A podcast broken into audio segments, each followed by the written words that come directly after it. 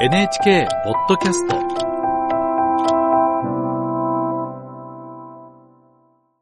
ジャーナル経済です。山崎デスク。今日のテーマは？はい。今日はクラフトビールを取り上げたいと思います、クラフトビールと言いますと小規模な醸造所でビール職人の手によって生産されるビールの総称なんですが、かつてブームがありました地ビール、まあ、これと基本的には同じなんですね、ただ2018年の酒税法の改正で原料として麦芽以外にも果物など他の原料を使うことが認められるようになってからその市場がどんどん拡大しているんですね、はい今日はこのクラフトビールの人気の秘密を深掘りします。で、先週、都内で開かれたクラフトビールのイベントに、堤千春ディレクターが行ってくれました。東京上野公園に来ていますここでは全国からおよそ50社のクラフトビールが集まるイベントが開かれています連日暑い日が続いているということでかなり多くの人で賑わっています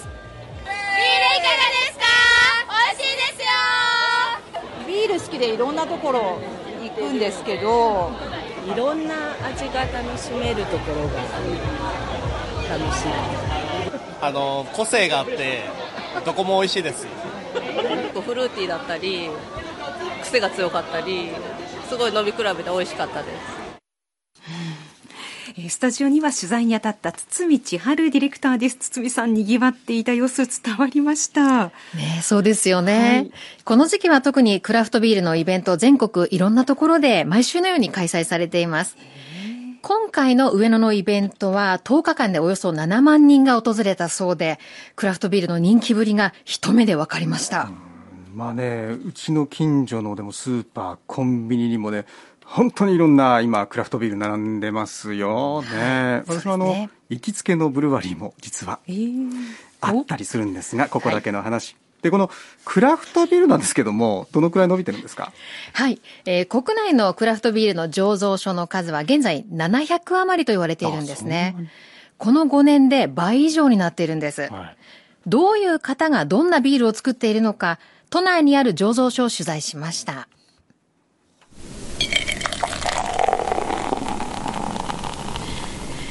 はい、えー取材したのは杉並区高円寺にある醸造醸造所ビールです。ここはもともと会社員だった安藤さん夫婦が6年前に脱サラしてオープンしました。ビール好きの妻とカレー好きの夫の2人で20人ほどが入れるカレー店の向かいに醸造所を作って日ごとに提供する料理に合わせた様々な味のクラフトビールを提供しています。一度に仕込む量は多くないんですね。ただ、ビールは1ヶ月程度で完成しますので、新しい味にどんどんチャレンジできるのが魅力だと言います。妻のゆり子さんです。ホップだったり麦だったりあの、まあ、水だったり酵母だったり、まあ、それに加える副原料、まあ、オレンジだったりレモンだったりハーブだったりっていうのがもう本当無限にあるなっていうのが分かっててしかもあのワインとか日本酒とかと違ってあの主原料が麦っていうところで保管が効くものなので毎毎年秋に仕込むとかじゃなくって毎日毎日仕込んでいけるっていうところがその自分のその試行錯誤をしていってあの極めていくっていうところの性に合ってるなっていうふうに思って一生かけても面白いんじゃないかなっていうふうに思ったって感じですね。へえでもねすごいですね脱サラしてクラフトビールですか、はいね、なかなか真似するのは難しそうだなっていうふうにも個人的に思っちゃうんですが ただ聞いてると、まあ、割と小さいリスクでトライアンドエラーできるというのは魅力なんでしょうかねそうです。はいあの、まさにそういうふうにおっしゃってました。うんあの、個人でもいろいろな挑戦ができるということで、安藤さんはあえて定番の銘柄は作っていません。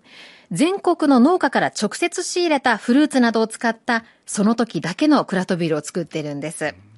お客さんにこの店の魅力を聞いてみました。果物とかを使ったものが多かったりとか新しい一面を入れてくビールに盛り込んでくれるのでなんか日々発見があるとみたいな。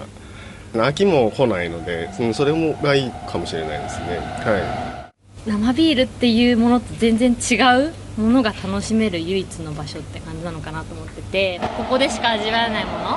っていうのがあるからみんなお客さんは来るんじゃないかなって思いますここでしか味わえない個性、まあ、そのあたりがね、人気を集めているようですね。まさにです。あの、この人気っていうのはですね、実は紹介した都内だけではないんですね。全国に広がっているんです。今回、地域の素材にこだわったビールで規模を拡大している醸造所も取材しました。石川県金沢市にあるオリエンタルブルーイングです。金沢ですか。どんなビール作ってるんでしょうか。はい。ここは、ローカルでユニークなビール作りがモットーです。金沢の奥座敷と呼ばれる湯涌温泉の名産、金沢柚子や、能登の伝統的な製法で作られる塩など、石川の特産品を原料に使ったビールを生み出しているんです。ちょっと待ってください。ソルトビール？はい。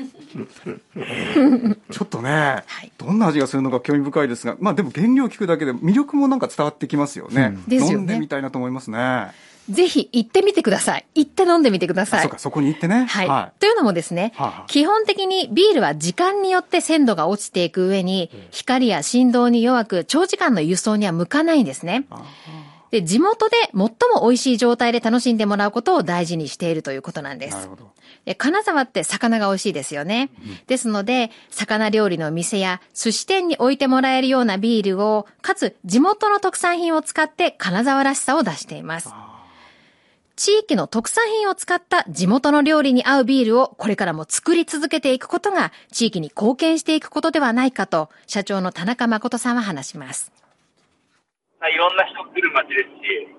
やっぱここにしかないものを出したいと思いましたね。加賀坊茶っていう金沢のなんか伝統的なお茶を使ったビールがあるんですけど、